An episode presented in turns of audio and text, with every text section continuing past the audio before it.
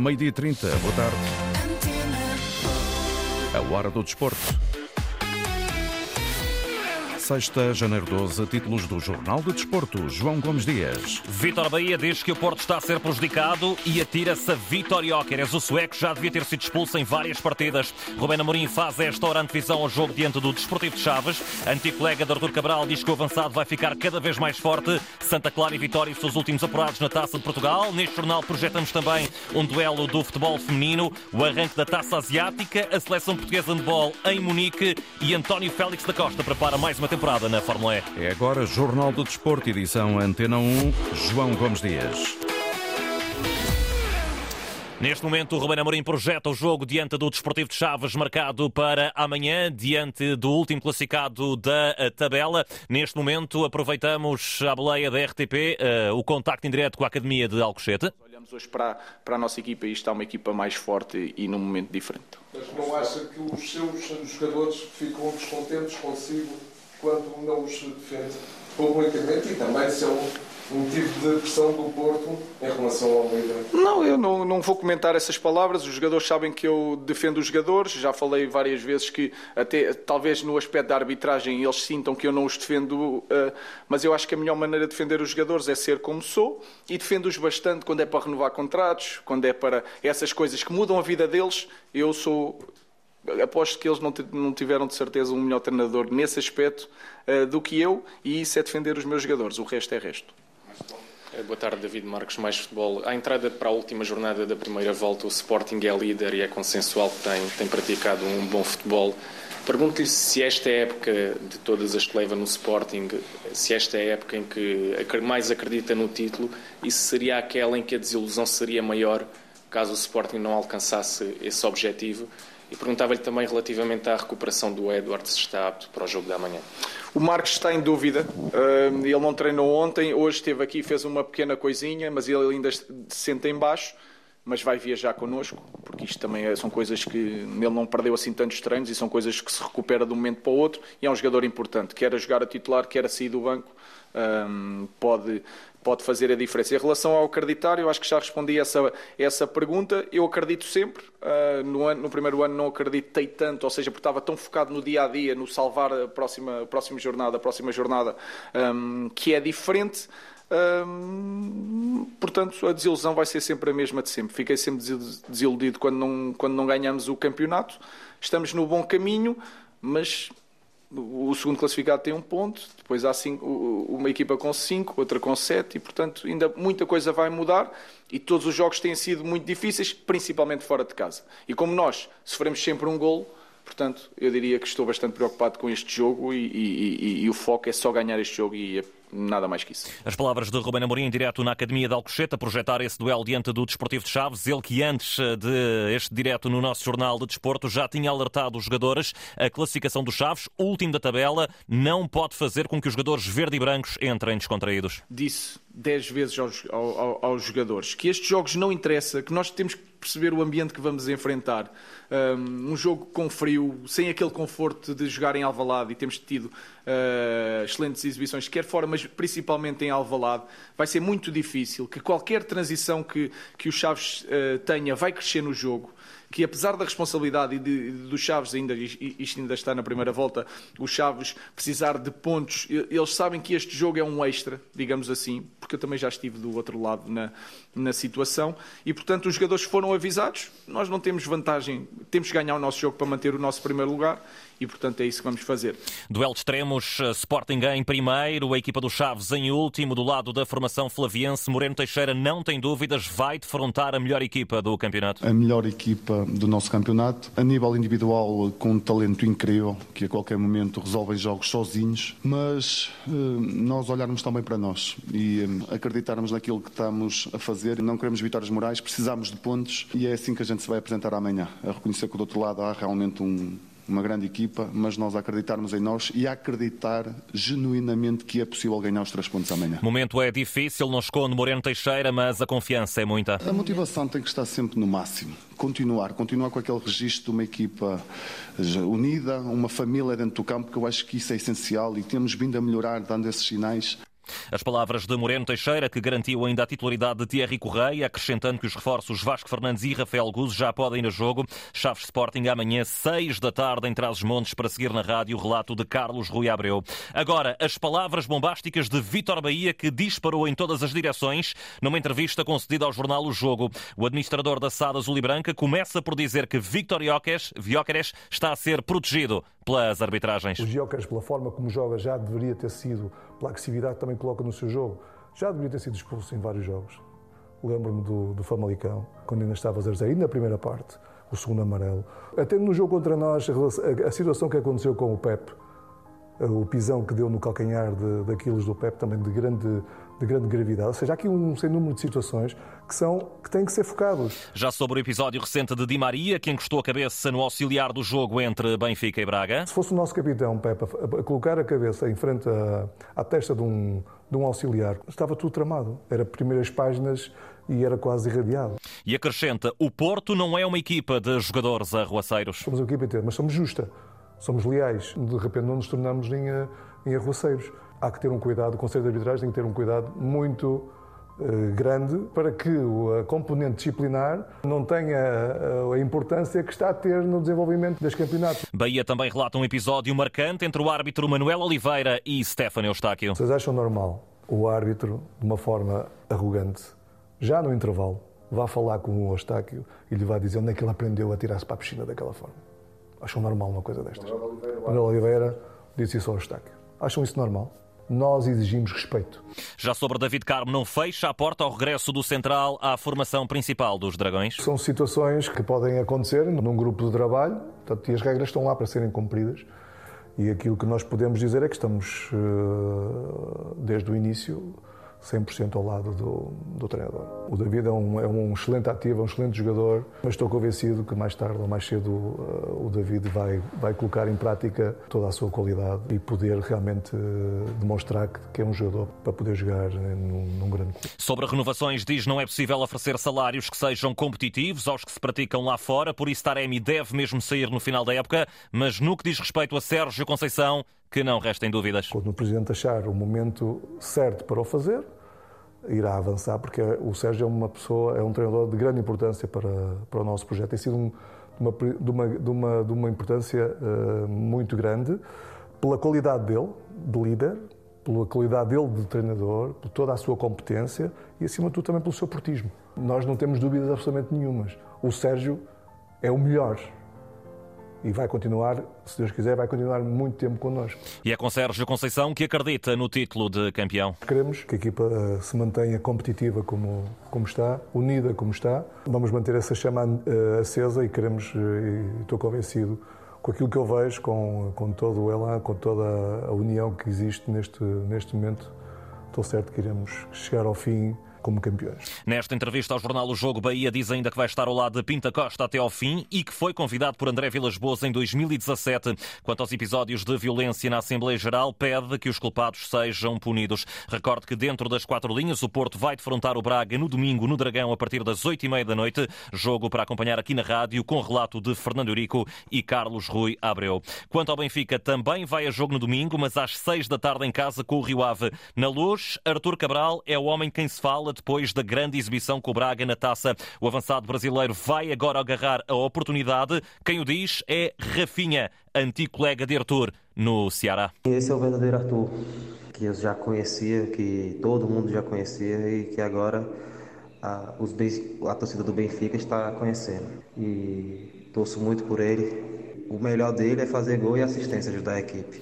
E é muito aguerrido, em entrevista à Antena 1, antigo colega de equipa de Arthur diz também que o avançado vai beneficiar da recente chegada de Marcos Leonardo. Vai fortalecer a equipe e vai ter uma disputa saudável. E isso vai elevar mais o jogador e os próprios companheiros a poder marcar mais. Então isso, essa chegada vai ser muito proveitosa e, e meu modo de ver, vai ser muito maravilhosa. Com a chegada dele, ainda o Arthur ainda vai se sobressair mais e mais, vai trabalhar mais e, e, vai fazer mais gols. Escutado por Walter Madureira, Rafinha diz que os adeptos do Benfica até já, esquece, já esqueceram o gesto de Arthur na garagem da luz. A torcida gosta muito é do, do resultado, tá a ver? Quando há resultado dentro de campo, o extra-campo não importa muito. E foi só um pequeno episódio e eu tenho plena certeza que ainda vai dar muitas alegrias aos, aos grandes torcedores do Benfica. Rafinha, anticolega de Artur Cabral no Ceará, ele que está agora ao serviço do Canedo, da Associação de Futebol de Aveiro. Entretanto, e ainda no Benfica, Chiquinho prepara-se para sair no final da temporada rumo ao Olympiacos de Carlos Carvalhal, ao passo que Leandro Barreiro vai chegar a custo zero, proveniente dos alemães do Mainz, e Álvaro Fernandes continua a ser o pretendido no imediato para reforçar a lateral esquerda. Benfica que joga, como dissemos, com o Rio Ave no próximo domingo, 6 da tarde na luz, relato de João Correia. Mas esta ronda 17 do campeonato, a última da primeira volta vai começar já hoje com o derby do Algarve entre Portimonense e Farense. A equipa de Portimão está em zona perigosa da tabela e Paulo Sérgio está ciente das dificuldades que vai enfrentar. É uma equipa muito competitiva, é uma equipa pragmática, é um futebol muito prático e objetivo. Ah, estamos preparados para isso, que tem mais, mais pontos do que nós. É uma equipa competente, uma equipa que, que, trabalha bastante e é isso que nós esperamos. Um jogo difícil aqui na nossa casa. Quanto ao Farense, está num tranquilo sétimo lugar, por isso José Mota quer dar continuidade às boas exibições. Nós temos, pela nossa parte, Farense, é de fazermos aquilo que temos feito, dar o máximo de cada um de nós para percebermos que, que, estando no nosso melhor, nós podemos ter, ter, ter um bom resultado. Portimonense Farense às 8 h quarto com informações de Marco Fernandes. De ontem vêm as últimas qualificações para os quartos de final da Taça de Portugal. O Santa Clara venceu o Nacional após penaltis. O Vitória ganhou em Guimarães ao Penafiel por 1-0 com gol de J. Silva. Álvaro Pacheco só quer terminar no Jamor. Este é um clube que valoriza muito a taça. É, é, um, é uma, é uma prova em que nós queremos ir o mais longe possível.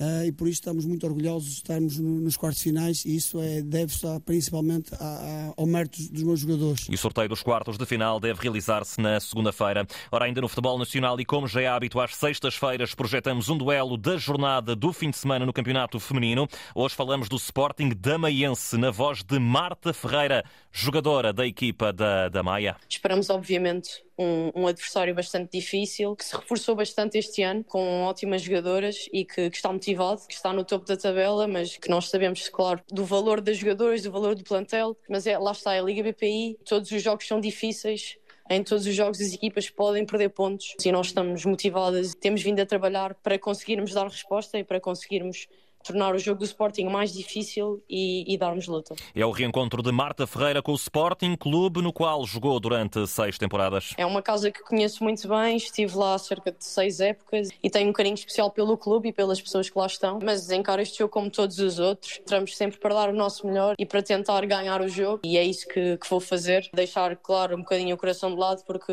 porque o que joga são os pés e, e, claro, com a cabeça. Mas vai ser um jogo bem disputado, que ganha o melhor. O ano passado, o Damaense fechou o campeonato na quinta posição, curiosamente o mesmo lugar que ocupa neste momento, mas o objetivo é fazer melhor. Desde o início, que em conjunto estipulámos objetivos e, e queremos fazer melhor do, do, que a época passada. O ano passado, na minha opinião, e, e acredito que, que na maioria das pessoas fomos a equipa revelação, subimos da segunda divisão, apostámos forte no futebol feminino e este ano queremos fazer melhor, queremos estar entre os quatro primeiros. Sabemos, claro, que, que a Liga está mais competitiva, os resultados falam por si, mas temos a ambição de podermos ficar no, no topo da tabela junto com as outras equipas. E numa visão mais alargada do campeonato, Marta Ferreira também escolheu a jogadora que considera ser a grande revelação ao longo das primeiras jornadas. Há muitas jogadoras que, que não são valorizadas e, e, que poderiam ser mais. Eu gosto muito da Malu Schmidt, do Valadares. Trabalha muito para a equipa, é muito esforçada e lá está, e tem golos. Marta Ferreira, escutada pelo jornalista João Correia, na antevisão esse Sporting da Maiense, marcado para domingo às 3 da tarde. Lá para fora, destaque para a Taça Asiática, arranca hoje no Qatar, com a formação da casa a receber o Líbano às 4 da tarde. Para amanhã está agendado o jogo inaugural, mas da Taça das Nações Africanas. Costa do Marfim, Guiné-Bissau dão o tiro de partida numa prova com muitos pontos de interesse, como nos conta agora o jornalista David Carvalho. Além de quatro seleções lusófonas, há treinadores portugueses entre algumas das favoritas a destronarem o Senegal de Sadio Mané como campeão de África.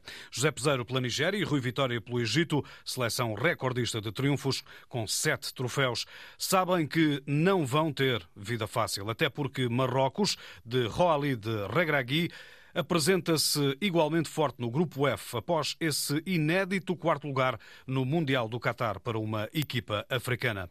No grupo A, o jogo de abertura no sábado em Abidjan opõe a seleção da casa, a Costa do Marfim, do Sportingista Diomandé, à Guiné-Bissau. Começa às 20 horas e, tal como os outros desafios lusófonos, terá relato na RDP África.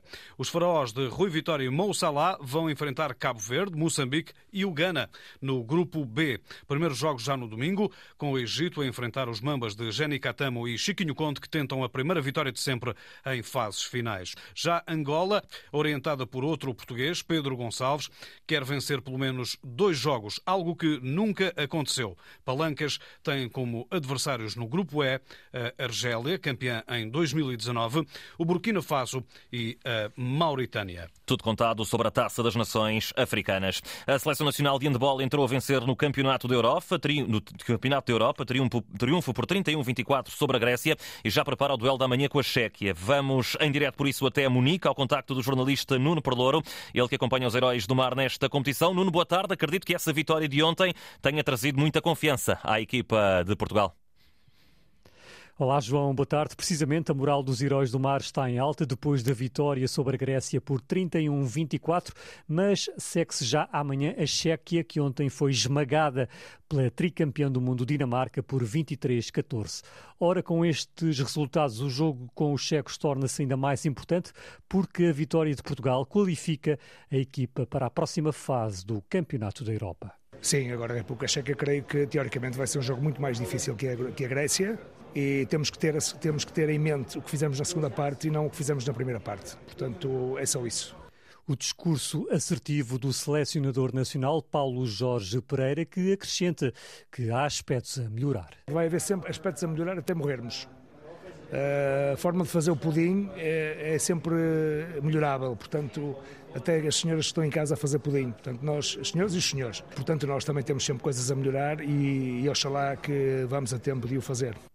Pois é, João, com ou sem pudins, o importante é a vitória amanhã. Daqui a pouco, a equipa realiza o último treino antes do embate frente aos checos. Muito obrigado, Nuno Perlour, em direto de Munique, ele que após o jogo diante da Grécia de ontem teve a oportunidade de falar com dois jogadores, um deles o jovem talento Kiko Costa. Na segunda parte conseguimos bloquear esse jogo, o Cap teve incrível, defendeu algumas bolas que para nós foram importantes conseguimos distanciar deles, estávamos a 3, 2, 1 e conseguimos ir para 8, mas pronto, agora só temos que pensar na República Checa. Já Lionel Fernandes destaca a evolução que a equipa está a ter. Começamos a encaixar, porque há certos pormenores também que nós não estamos 100% consolidados e estes jogos, para além de ganhar, também servem para ganhar rotinas e outras coisas. Portanto, acho que é positivo e e vamos daqui com uma boa sensação para o próximo jogo. Portugal volta a jogar amanhã, como escutámos, em Munique, a Chequia, marcado esse encontro para as 5 da tarde, para seguir com informações de Nuno Perlouro.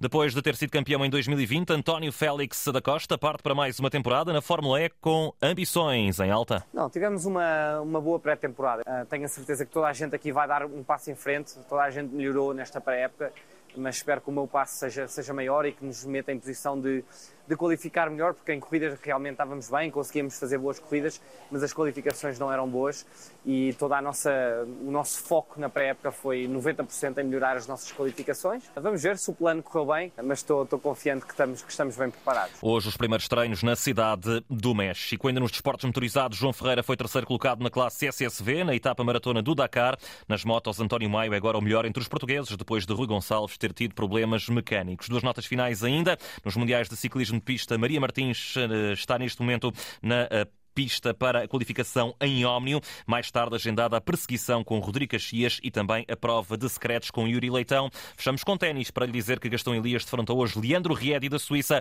nas meias finais do Challenger de Oeiras 2. João Gomes Dias, Jornal do Desporto. A informação desportiva também em permanência na net, sempre que desejar em desporto.rtp.pt.